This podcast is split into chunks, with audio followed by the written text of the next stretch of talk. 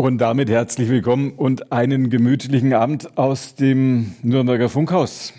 Gute Fahrt, wenn Sie im Auto unterwegs sind. Gemütlichen Herbstabend. Die Tage, sie werden wieder kürzer. Zu Hause. Wie immer, wenn am Nachmittag der Nürnberger Stadtrat zusammentritt, dann treffen sich hier im Nürnberger Funkhaus an den Radio F Mikrofon Nürnbergs führende Kommunalpolitiker, die Fraktionschefs von CSU, Grünen und SPD, um mit uns die großen Themen der Stadtratssitzung Schrägstrich der Kommunalpolitik zu diskutieren. Bei uns heute in der Reihenfolge der letzten Wahlerfolge in Andreas Kriegelstein, der Fraktionschef der CSU, Achim Letzko, der Fraktionschef der Grünen und Christine Kaiser, die Fraktionschefin der SPD. Kommentare, Fragen und Analysen kommen von der Lokal-, Regional- und Bayern-Chefin. Großes Ressort im Nürnberger Pressehaus kommen von Franziska Holzschuh, Sie macht das dort für die Nürnberger Nachrichten und die Nürnberger Zeitung. Günther Moosberger ist Ihr Gastgeber. Wolf Stein sorgt für die Sendetechnik heute Abend hier im Nürnberger Funkhaus und für den guten Ton, den besseren Ton sozusagen. Guter Ton bemühen wir uns ja sicherlich, wie immer an dieser Stelle im Radio F-Programm, dass wir das alle ein wenig auf der Tagesordnung behalten. Die Themen, die wir uns für heute vorgenommen haben. Politische Großwetterlage in Nürnberg, logisch Einordnung der Ergebnisse der Landtagswahlen. Muss man mit Kommunalpolitikern in diesen Tagen natürlich drüber sprechen. Noch in der vergangenen Woche gab es zwei Themen auf der Tagesordnung des Nürnberger Stadtrats, die ich gesehen habe, die wieder verschwunden sind. Aber wir können ja trotzdem drüber reden. Vielleicht, vielleicht gerade deshalb. Stadtratsthema mög möglicherweise, aber auf jeden Fall Thema für uns alle. Kommunaler Ordnungsdienst. Viel Müll und gelegentlich auch viel Chaos auf den Straßen und den Gehwegen und in den Parks vor allem. Was kann die Kommunalpolitik dagegen tun? Die berühmte Zahl der Papierkörbe, die in Nürnberg stehen. Kommt, nachher habe ich mir irgendwo aufgeschrieben. Und dann war noch die Frage, äh, planen Sie noch, bauen Sie schon oder überlegen Sie weiter? Ikea an der Regensburger Straße war in der kommunalpolitischen Diskussion ein Thema, ist seit mehr als einem halben Jahrzehnt ein Thema. Wir klären heute mal, ähm, wie der Stand der Dinge ist, was im Nürnberger Rathaus dazu diskutiert wird oder ob wir zu IKEA alle weiterhin nach Fürth fahren. Fangen wir mit dem Ergebnis der Kommunalwahlen an. Christine Kaiser ist die Fraktionschefin der SPD, Ladies First. Nürnberg war, Frau Kaiser, eine traditionelle SPD-Hochburg durch die Jahrzehnte, muss man fast sagen. Jetzt sind ähm, bei der Landtagswahl 12,9 Prozent der Stimmen für ihre Partei übrig geblieben. Wie ist das, dieses maue Ergebnis bei Ihnen diskutiert worden in der Fraktion? Haben Sie schon drüber gesprochen? Ja, wir haben darüber schon diskutiert, sehr groß an unserem letzten Wochenende. Wir hatten Haushaltsklausur und da war ein Tagesordnungspunkt auch die Wahlnachlese. Wir haben das groß besprochen und es ist selbstverständlich, dass das für die Bayern-SPD kein gutes Ergebnis ist. Und noch einmal zu verlieren ist für die Bayern-SPD nicht gut. Wir, wir sehen aber schon, dass das eine Wahl war von den Wählern von der Ampelregierung. Das ist aber auch nicht schön für uns, obwohl die Ampelregierung ein sehr gutes Ergebnis hat. Zumindest bestätigt es die Bertelmann Stiftung in aller Breite und Tiefe. Aber der Wahlkampf war angelegt gegen die Ampelregierung und wir, die Bayern-SPD, sind mit unseren Themen nicht durchgedrungen. Vielleicht waren sie zu sachlich oder vielleicht waren sie nicht zugespitzt genug. Ähm, der Punkt, den Sie jetzt angeführt haben in Nürnberg, also wir haben in Nürnberg es ist dann doch, man muss ja dann auch sich wieder Lichtblicke schaffen. Man kann ja sich nicht, wenn man, ich, ich bin ja die SPD, äh, wir haben im Norden das beste Ergebnis, also ich bin jetzt lokal, komme ich jetzt wieder. Ja, klar. Lokalkolorit Franken komme ich jetzt raus und wende mich ein bisschen von der Bayern-SPD ab. Äh, Wir haben im Norden, hat unser Landtagskandidat und Landtagsabgeordneter Arif Taschdelen das beste Ergebnis in ganz Bayern. Das freut einen doch. Und dann haben wir, wenn man es betrachtet, haben wir das, die höchsten Ergebnisse in Franken für die SPD. Auch wenn wir sie uns höher wünschen und auch viel dafür tun müssen, dass wir wieder die Wähler zurückgewinnen. Wir schauen dahin und überlegen, was müssen wir tun, um die Wähler an uns zurückzuholen. Kommen wir zum Blick von außen auf die Situation der SPD. Die Frage an Franziska Holzschuh von den Nürnberger Nachrichten, von der Nürnberger Zeitung. Die Analyse des politischen Beobachters, der politischen Beobachterin sieht wie aus, wenn man das SPD-Ergebnis betrachtet? Naja, ich glaube, ähm, es ist ja schon mehrfach gesagt worden, da kann man nichts schönreden. Es ist ein ja. katastrophales Ergebnis, was die SPD eingefahren hat. Sie hat mit einem sehr schlechten Ergebnis gerechnet. Dass es gar so schlecht ausfällt, damit hat die SPD wohl nicht gerechnet, was man hört. Ähm, das Grundproblem der SPD wird sein, wie wird sie jemals wieder in den zweistelligen Bereich in Bayern kommen? Und das müssen die Herausforderungen für die nächsten Wahlen sein. Es ist ja eine ziemlich paradoxe Situation. Man stellt den Bundeskanzler, auf der anderen Seite fällt man in Bayern unter die 10 Prozent. Ähm, und natürlich kann man sagen, Arif Taschdelen hätte das beste Ergebnis für die SPD in Bayern eingefahren, aber es sind auch bei ungefähr 15 Prozent ist er gelandet. Also es ist auch nicht gerade wirklich gut. Und das in Nürnberg, einer ehemals äh, doch sehr sozialdemokratischen Stadt. Ähm, insofern ist das Ergebnis auch sehr spannend, wenn man sich vor Augen führt, dass in ein paar Jahren Kommunalwahl ist und da auch langsam die Vorbereitungen intern beginnen. Christine Kaiser hat gerade gesagt, die Frage an Achim Letzko von den Grünen das wäre ein Abstrafen der Berliner Ampel auch gewesen, das bayerische Wahlergebnis. Das stimmt möglicherweise nicht so ganz, wenn man das Ergebnis der Grünen sieht. Ihre Partei jetzt in Nürnberg bei 20 Prozent sowas rausgekommen, 20,6 habe ich gesehen. Ähm, wir haben nicht wirklich abgestraft. Es ist eher ein Abstrafen von FDP und hm, und, und SPD, wobei die FDP in Nürnberg ja noch nie groß gewählt worden ist. Schwierig zu sagen. Also ich sage mal, jeder, der bei klarem Verstand ist, der kann nicht froh sein über das Wahlergebnis der SPD. So. Es ist eine wirklich, und das meine ich auch ganz ernst, eine, eine alte, ehrwürdige, mit vielen Verdiensten versehene Partei. Und äh, auch mich als jemand, der seit 40 Jahren bei den Grünen ist, schmerzt es natürlich schon, sowas zu sehen. Und die Gründe, die sind sicher vielfältig, aber ich glaube, für die SPD war Bayern immer schwierig. So, da gab es einmal den Höhenflug, glaube ich, mit Renate Schmidt und alles außenrum war immer schwierig. Bei uns, wir waren natürlich auch am Anfang unendlich äh, froh, als die erste Zahl aufleuchtete. Das waren 16,0. Das war ungefähr ein Prozent weniger, als wir das letzte Mal hatten. Und bei dem harten Wahlkampf den auch der Ministerpräsident gegen uns geführt hat, waren wir eigentlich so, naja gut, sind wir gerade noch einmal mit einem blauen Auge rausgekommen. Äh, es gab jetzt keine große Wechselstimmung in Bayern und am Schluss, glaube ich, waren wir jetzt dann bei 14,4. Das hat uns schon enttäuscht. In Nürnberg ist es ganz anders. Da haben wir tatsächlich den Eindruck, dass wir inzwischen gut verankert sind in der Wählerschaft, dass die Leute uns äh, abnehmen, dass das, was wir sagen und tun, dass das ernst gemeint ist. Wir sind sehr realpolitisch äh, orientiert und das hat uns natürlich gefreut.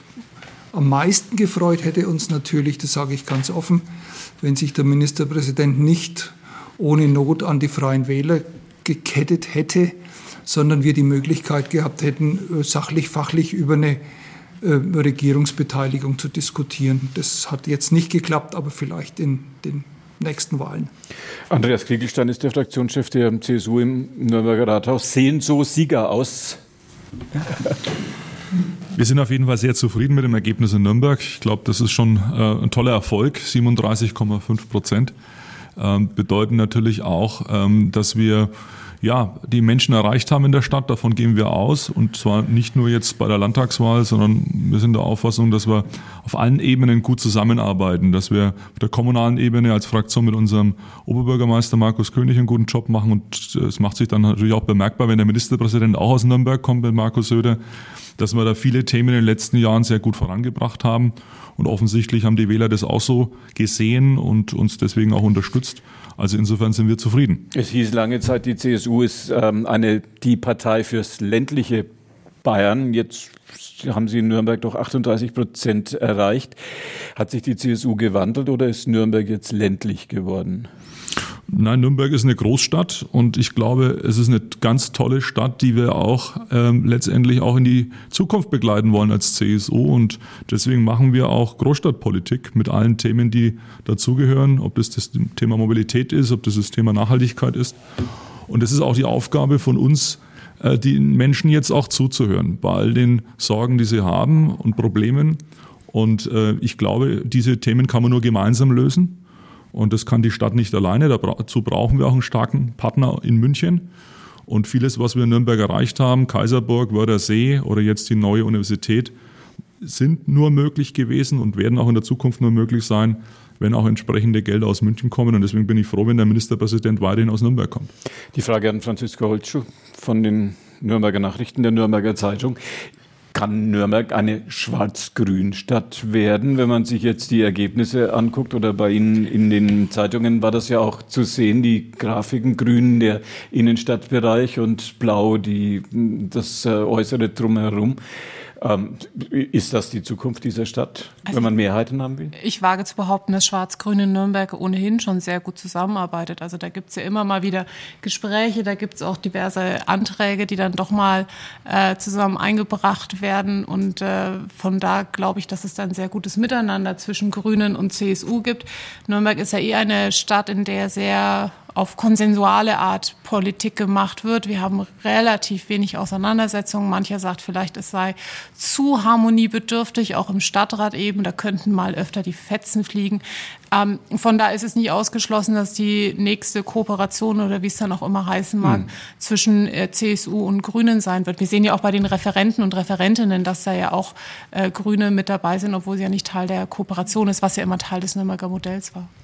Franziska Holtschuh hat gerade gesagt, die Frage an Christine Kaiser von der SPD, dass vielleicht im Rathaus ein bisschen mehr Fetzen nötig wären, vielleicht auch um darauf aufmerksam zu machen, dass die SPD in manchen Dingen doch eine andere Position hat als die Koalition oder die Zusammenarbeit, der, der, die ja ganz friedlich und einvernehmlich im Rathaus verläuft. Ist das eine, wäre das, wäre das eine Idee, dass Sie mal wieder auf den Putz hauen als Sozialdemokraten? Ähm, das, die Medien sind wir ja eben. unheimlich gern und es ist natürlich, kommt man besser raus, wenn man auf den Putz schlägt. Das ja. ist schon klar. Aber letztlich glaube ich nicht, dass das beim Bürger ankommt mit dem Dissens und wenn wir uns immer weiter außer, immer so praktisch ein Scheingefecht machen und dann anschließend sind die Ergebnisse doch gleich oder ähnlich. Ich halte davon überhaupt nichts.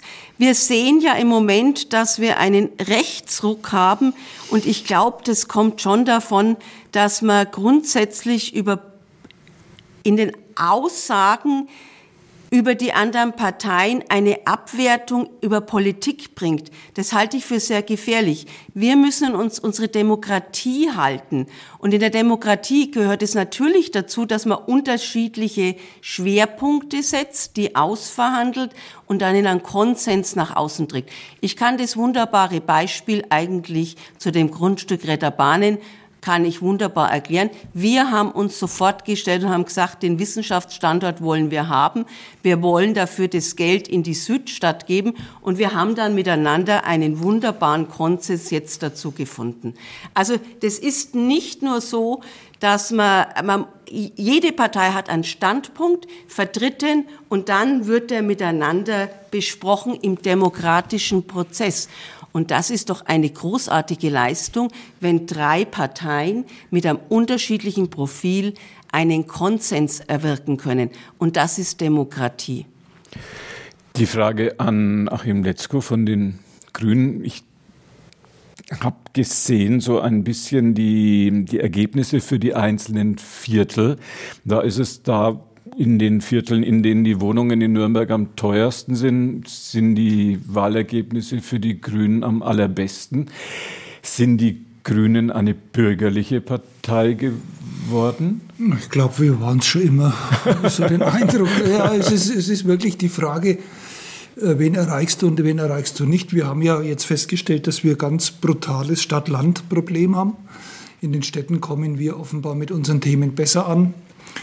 Auf dem Land fehlen uns wahrscheinlich auch die Personen, die für etwas stehen. Also Sepp Daxenberger, unser vor Jahren verstorbener ehemaliger Landesvorsitzender als Biobauer aus Oberbayern, der war eben so eine Person, die auch glaubwürdig unsere sage ich einmal, Vorstellungen vom ländlichen Raum rüberbringen konnten.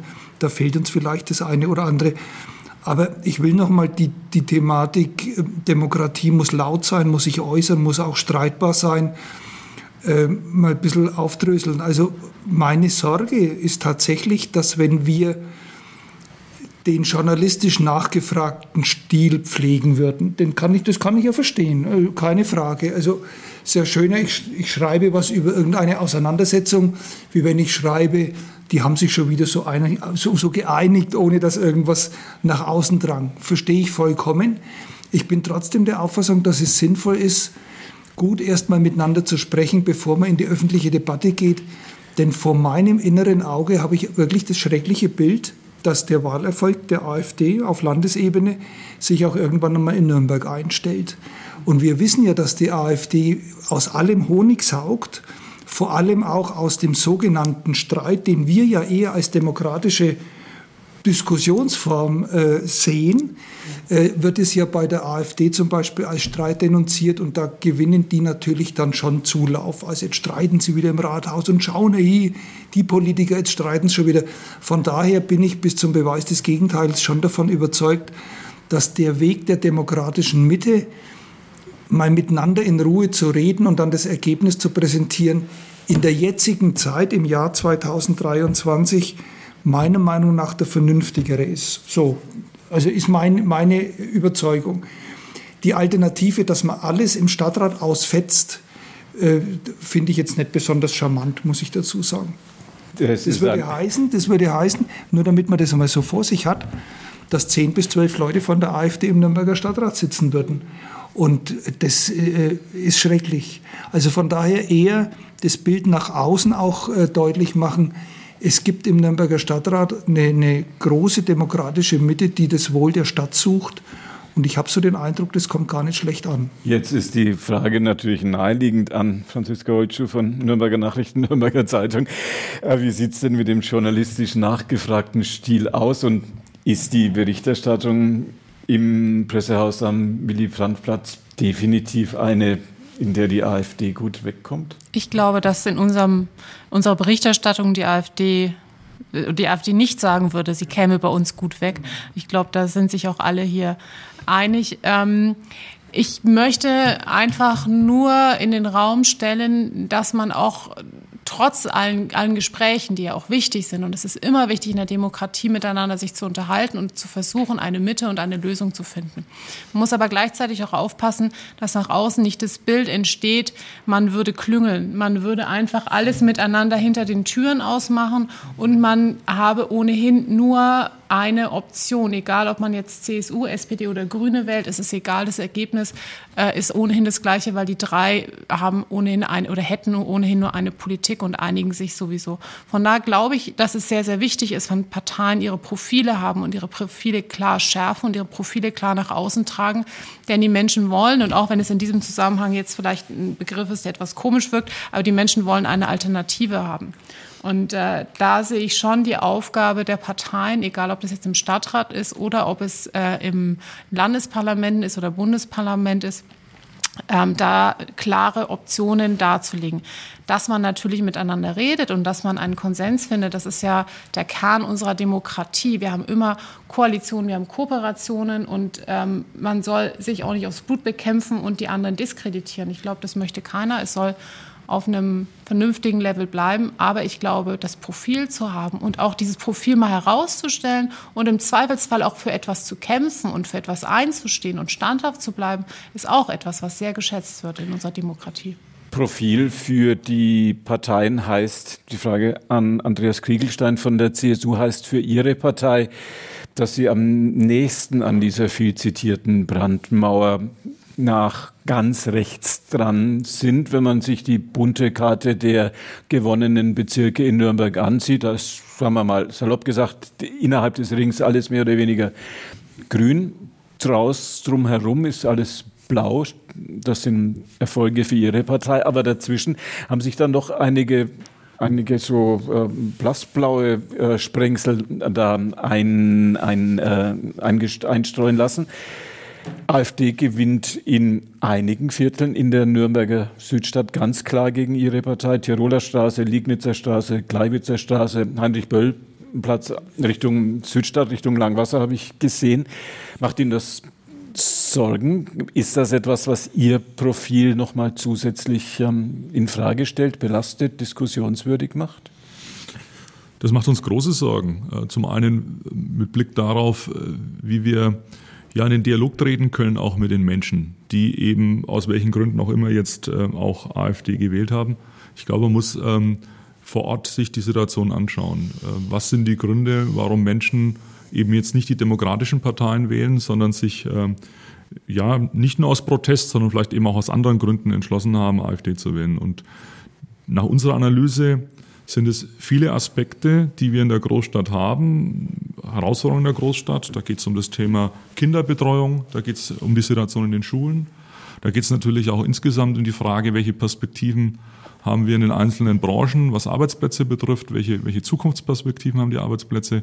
Es geht natürlich aber auch um die Frage ähm, der Integration und der Migration. Und ähm, auch da muss man offen sagen, wir als Kommunen haben da ein Thema jetzt schon seit Monaten, was wir auch ja offen auch kommunizieren. Markus König, der Oberbürgermeister und ich waren in diesem Jahr äh, im Mai beim Städtetag in Köln. Wir haben das ganz offen angesprochen, dass wir an eine Grenze stoßen, äh, wo wir einfach merken, ja, es ist in den Schulen, in den Kitas einfach nicht mehr möglich, äh, Menschen auch die zu uns kommen, zu integrieren, ihnen ja, Plätze anzubieten. Und das ist, glaube ich, schon auch eine Herausforderung, die wir jetzt im gesellschaftlichen Diskurs haben. Einmal im Stadtrat, aber ganz sicher auch mit vielen Verbänden und Vereinen in der Stadtgesellschaft.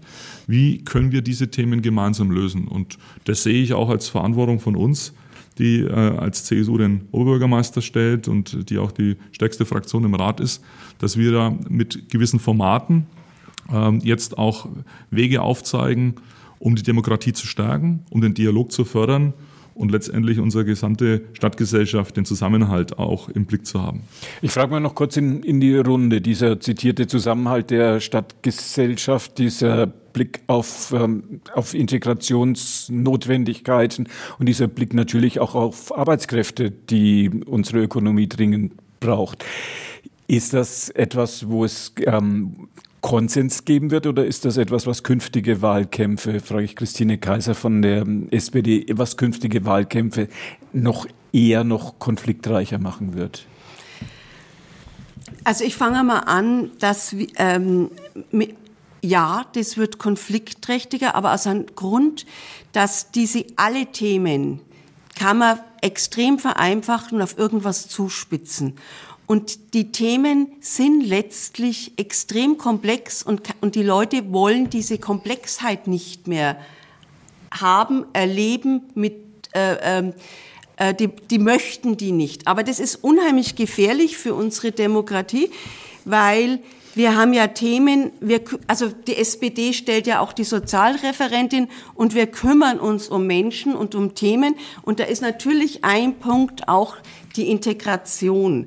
Und wir haben groß, große Beratungsstellen, wo wir das lösen, wo wir lösen, wenn er Beratungsbedarf ist, wie wird was integriert, wie geht man mit dem um.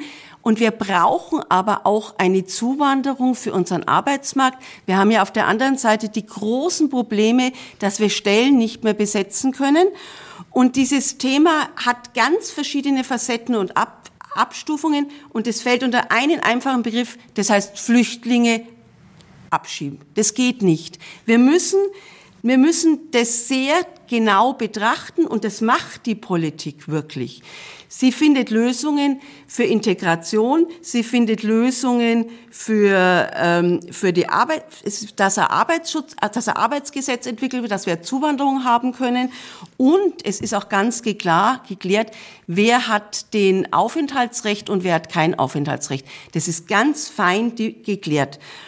Und wir dürfen uns da nicht auseinanderdividieren lassen und dann auf den Schwächsten den Wahlkampf führen. Das ist keine Lösung für uns. Die Frage an Achim Letzko von den Grünen, ist unsere Gesellschaft ja, das ist eine große Frage, aber ist unsere Gesellschaft zu kompliziert geworden für viele Menschen? Wenn Helmut Schmidt hat einmal gesagt, ich muss schon VWL studiert haben, um meine, äh, meine Gasrechnung äh, verstehen zu können.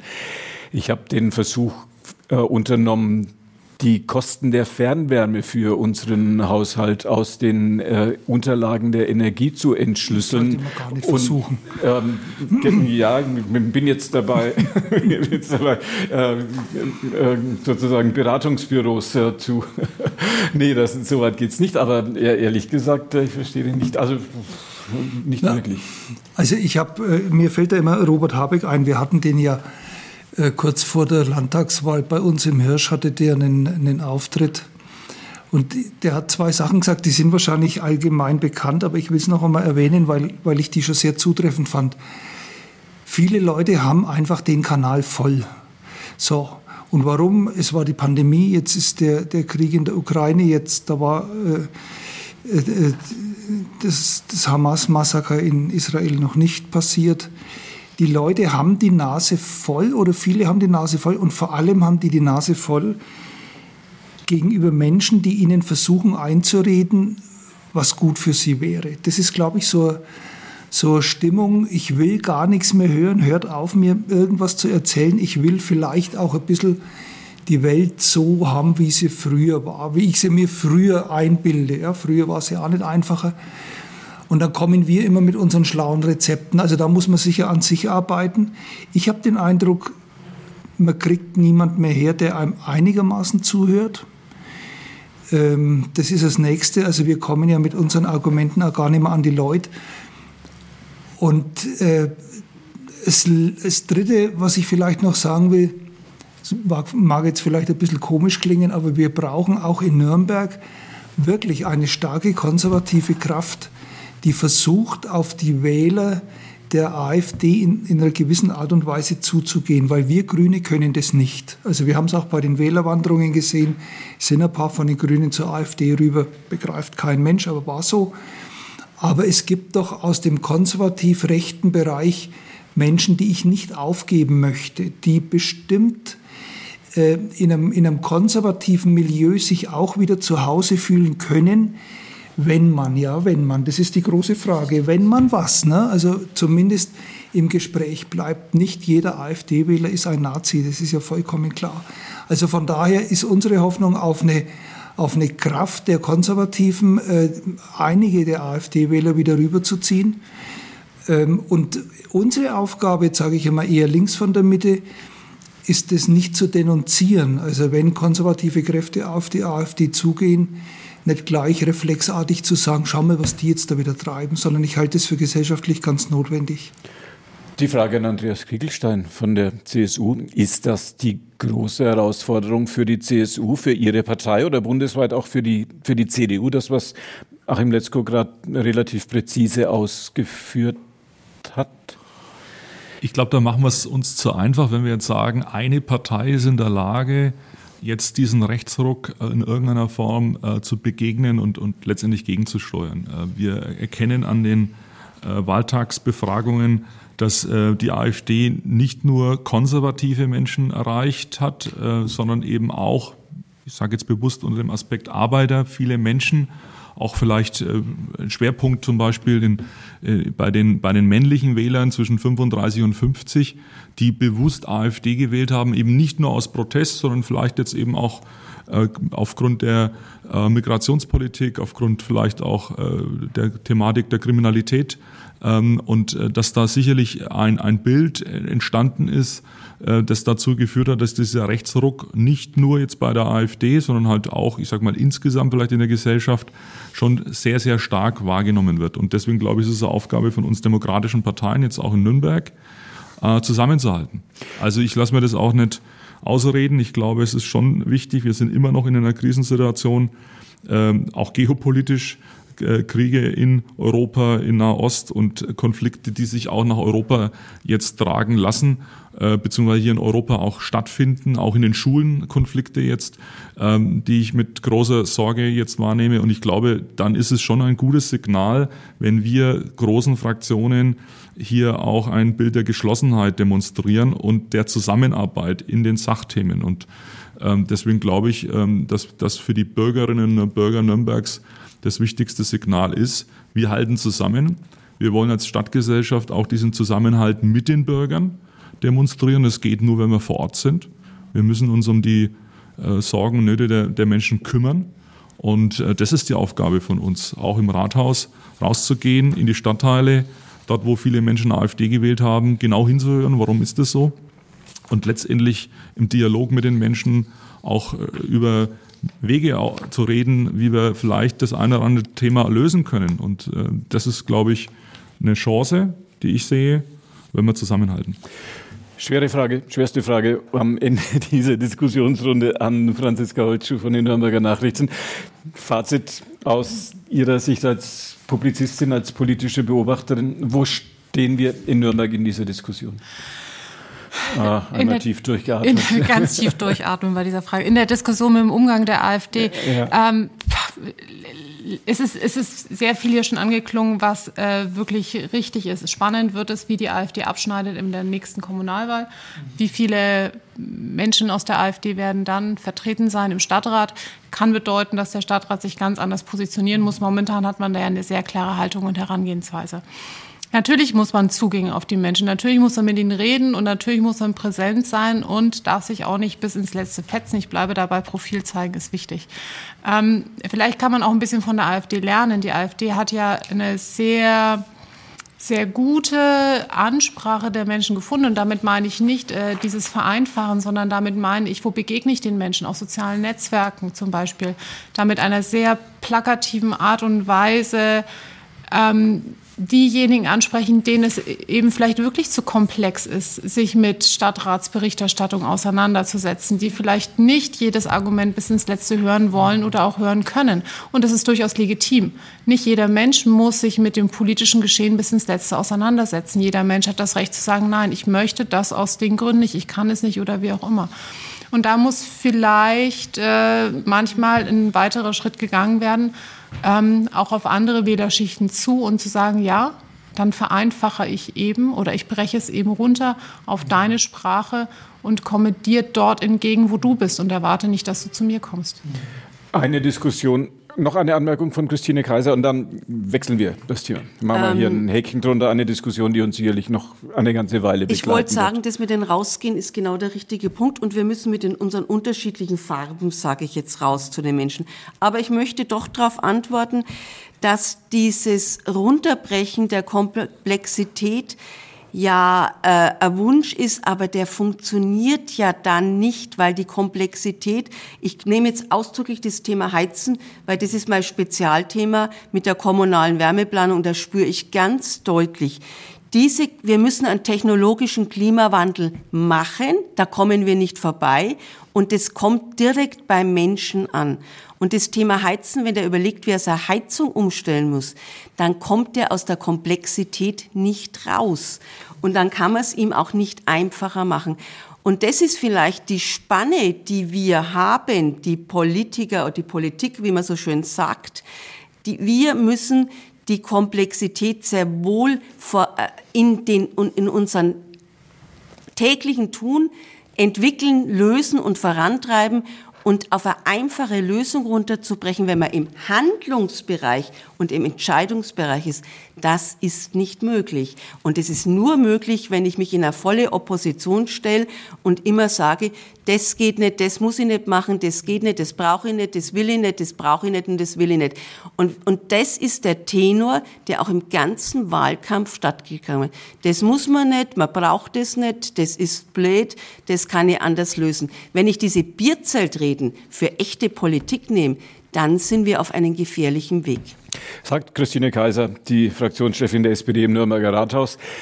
So, jetzt haben wir hier einen, einen Doppelstrich drunter. Ich gehe davon aus, dass diese Diskussion uns begleiten wird.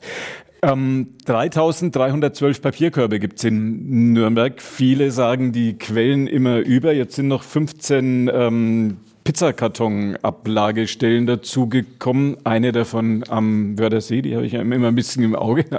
Da ist manchmal tatsächlich sind da Pizzakartons drin, also nicht so, dass die alle als Frisbee da um den See rumfliegen. Ähm, ist das, ich frage erstmal ganz neutral in die Runde, äh, kann das so bleiben? Und vielleicht die Frage an Andreas Kriegelstein von, von der CSU. Ähm, ist das Thema auch, war das auch eine optische Täuschung von mir, dass das irgendwie auf der Tagesordnung der Stadtratssitzung war und auch wieder verschwunden ist? Das kann ich gar nicht sagen. Äh, ich weiß nur, dass es ein großes Ärgernis ist. Und wenn ich sage, wir müssen die Menschen ernst nehmen, dann gehört es natürlich auch dazu, dass wir über das Thema Müll reden müssen. Und ähm, Sauberkeit ist für mich ein ganz entscheidender Faktor, wie wir die Stadt voranbringen. Äh, wir haben bei fast jeder Bürgerversammlung ein Top-Thema. Es geht um die Vermüllung der Stadt. Es geht um viele Glascontainer, wo sich äh, illegale Müllablagerungen befinden. Es geht darum, dass in vielen Bereichen Grünanlagen sehr sehr stark äh, verschmutzt sind. Und all das führt natürlich dazu, dass die Menschen sich ärgern und diesen Ärger dann auch öffentlich machen.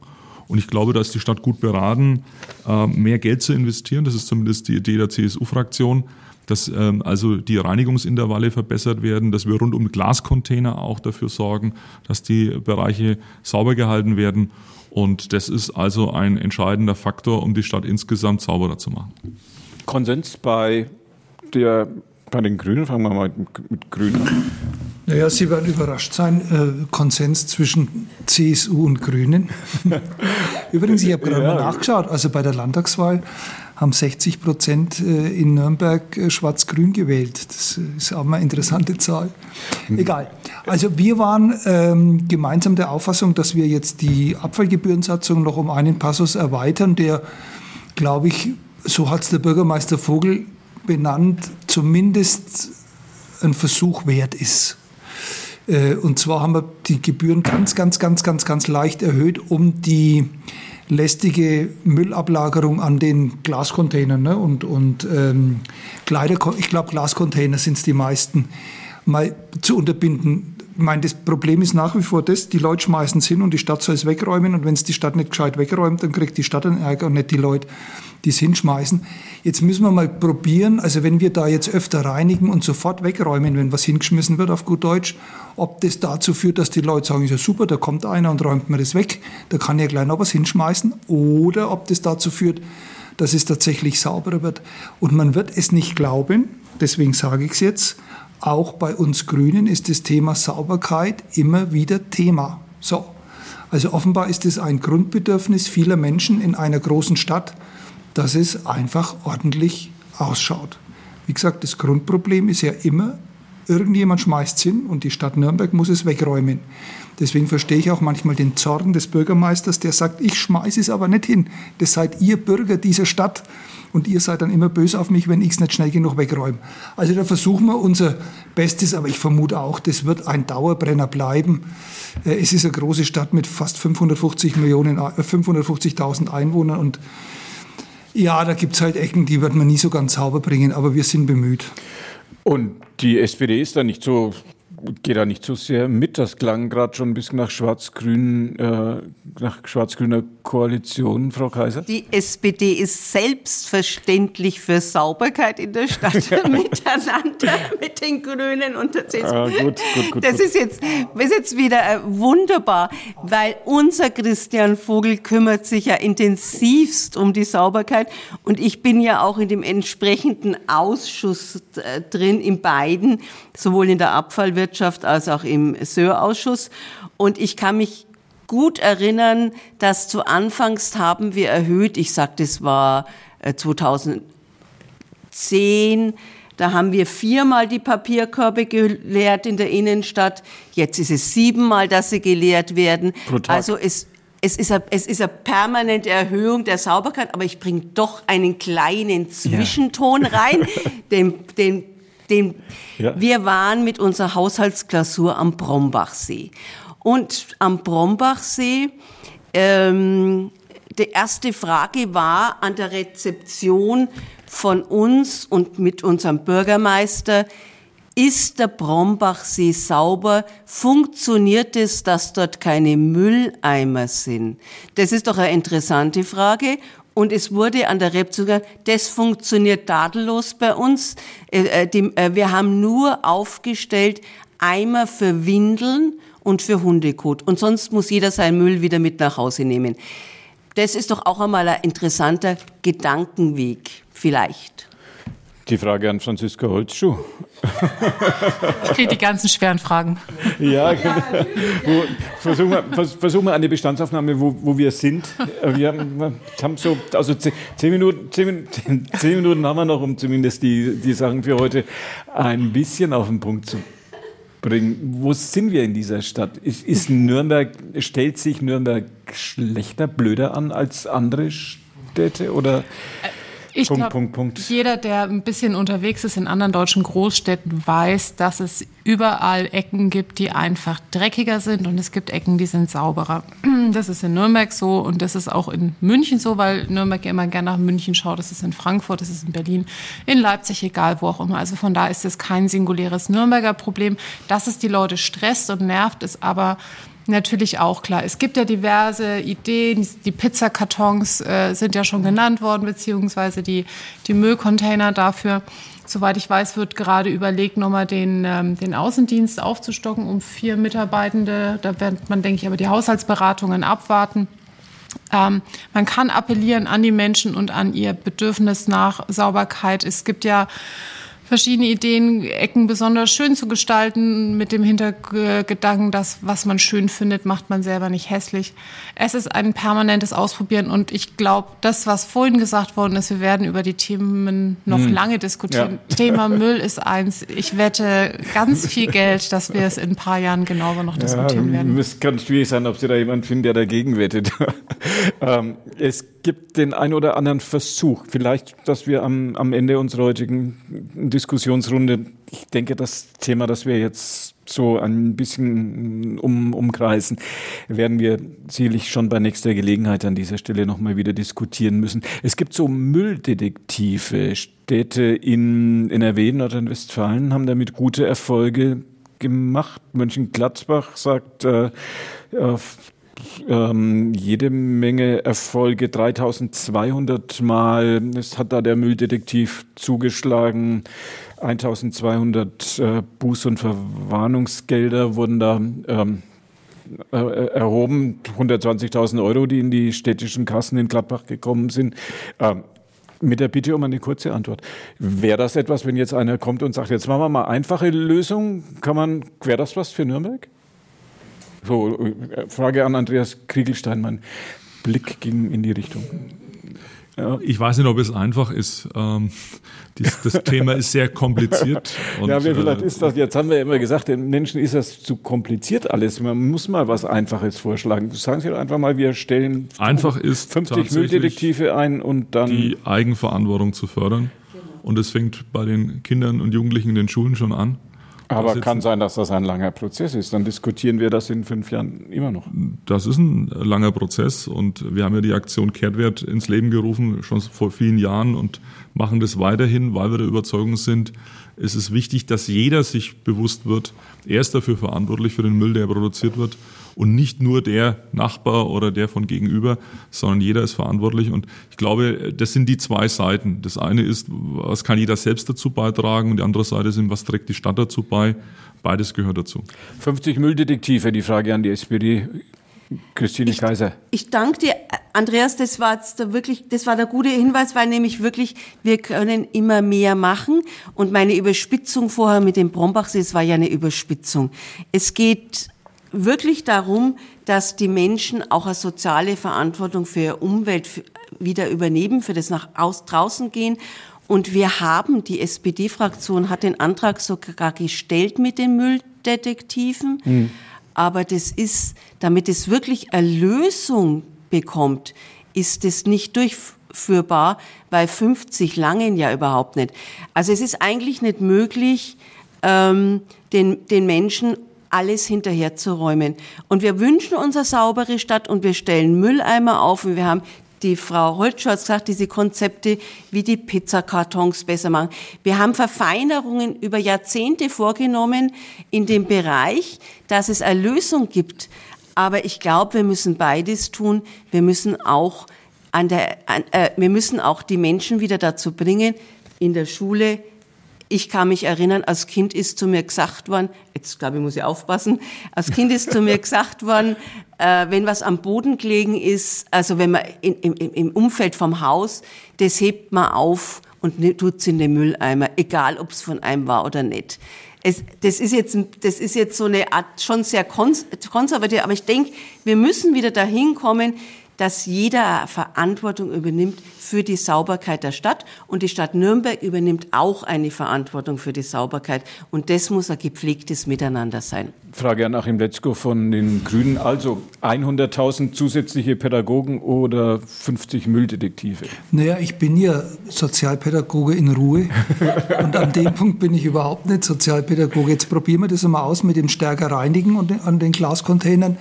Wenn sich das herausstellt, dass das nicht funktioniert, dann probieren wir es einmal mit fünf Mülldetektiven fünf? und schauen mal, was. Naja, wie, viel haben, wie, wie viel sind das in Mönchengladbach? Wissen Sie das? Nee. nee. nee. Also es können nicht so wahnsinnig viel sein, weil die kosten einen Haufen Geld und letztendlich schaut man, dass man es durch die Bußgelder wahrscheinlich wieder reinbringt. Mhm. Ungefähr so. Und dann probieren wir es einmal damit und äh, sammeln die sachdienlichen Hinweise, weil das geht ja dann so. Der, der, geht ja dann rum, der Mensch, und sagt, wissen Sie zufällig, wer das Sofa gestern an den Glascontainer hingestellt hat? Und fragt sie halt durch, bis man halt den Täter findet. Das ist natürlich auch ein toller Job. Aber vielleicht muss man es einmal probieren. Frage an Franziska Holzschuh, was werden wir, werden wir, werden wir Mülldetektive sehen? Wird das funktionieren? Ich, ich würde sehr plädieren für nicht probieren, weil letztlich hat es Letzko ja schon gesagt, auch wenn er gesagt hat, lasst es uns mhm. ausprobieren, aber die kosten heiden Geld. Äh, der, die Erfolgsquote wird, glaube ich, relativ gering sein und so hoch kann man die Bußgelder gar nicht ansetzen, dass mhm. die sich wiederum äh, rechnen. Letztlich versucht man da einfach auf Abschreckung zu setzen, aber ich glaube, die, die man abschrecken will, denen ist es dann relativ wurscht. Also ich halte das für eine sehr, ich sage nicht populistische, aber sehr populäre Maßnahme, eine einfache Maßnahme. Und das Thema hatten wir heute schon öfter. Wird es, äh, wird, wird das Thema uns, kommt das jetzt nochmal in den Stadtrat? Werden, werden da neu, wird da zusätzliches Geld für Ordnungsdienste oder für, für Mülldetektive oder für höhere Intervalle? Und wird da noch was, wird da was kommen? Äh, Andreas Kriegelstein? Also wir haben jetzt in den nächsten vier Wochen ja Haushaltsberatungen, ja, okay, also erstmal intern und dann ja. natürlich auch im Stadtrat. Und das ist das Thema Sauberkeit natürlich ein Top-Thema.